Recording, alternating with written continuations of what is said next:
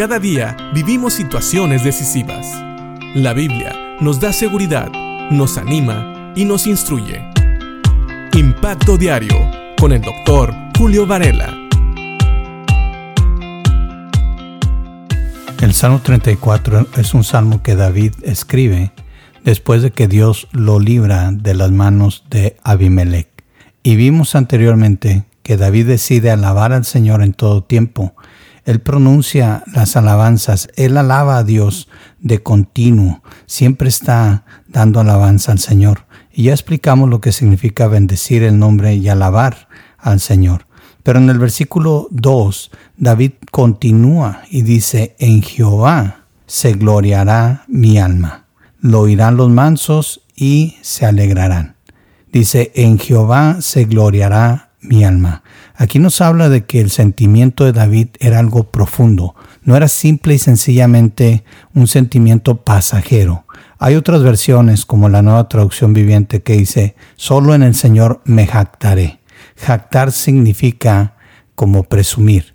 Entonces, David está diciendo que en el Señor, él iba a presumir al Señor. Eh, la nueva versión internacional dice, mi alma se gloría en el Señor. En pocas palabras, Dios es un motivo de gloria para David. Y me pongo a pensar cómo a veces hoy en día tenemos muchos cristianos que en vez de presumir a Dios, en vez de presumir su vida en Cristo, en vez de gloriarse en el Señor, se avergüenzan de Él. Muchas veces nosotros por vergüenza podemos negar a nuestro Señor. Y es algo que David no está dispuesto a hacer. Más bien, él decide alabar al Señor, él decide estar pronunciando alabanzas constantes, hablando de las grandezas, exaltando las cualidades de Dios. Y eso lo lleva también a presumir a Dios, es por decirlo de alguna manera más contemporánea. El no avergonzarse del Señor, sino más bien gloriarse en Él tener valor en Dios. Nosotros como cristianos, como hijos de Dios, si tú ya has aceptado al Señor Jesucristo como Señor y Salvador, tú te puedes jactar, puedes presumir de que tienes por Dios al Dios verdadero.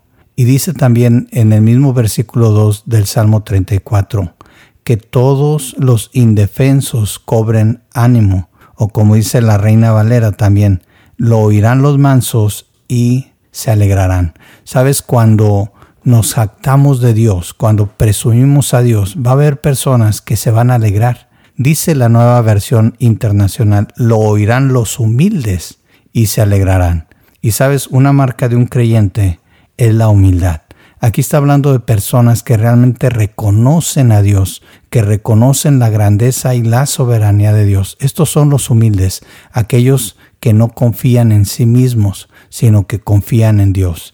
Entonces tenemos aquí un ejemplo de que cuando nosotros presumimos al Señor, cuando estamos seguros de quiénes somos en Cristo y hablamos de Él sin vergüenza, va a haber personas que también se van a gozar de que estemos hablando del Señor. Aquellos que también han confiado en Él se van a gozar con nosotros. Y es hermoso cuando andamos en algún lugar y de repente empezamos a hablar del Evangelio o empezamos a hablar del Señor y encontramos por ahí a alguien que nos dice, yo también soy cristiano, yo también creo en Cristo como Señor y Salvador y sentimos inmediatamente una identificación.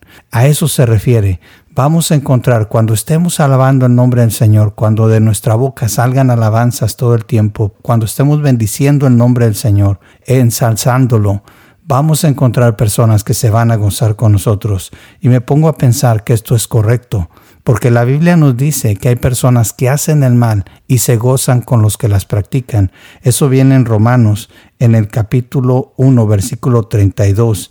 Habla primero mencionando algunos males que ellos hacen y dice el versículo 32 de Romanos 1. Quienes, habiendo entendido el juicio de Dios, que los que practican tales cosas son dignos de muerte, no solo las hacen, sino que también se complacen con los que las practican.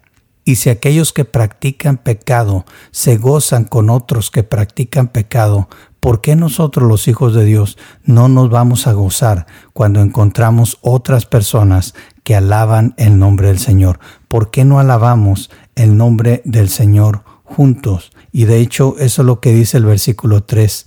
Engrandezcan al Señor conmigo, exaltemos a una su nombre.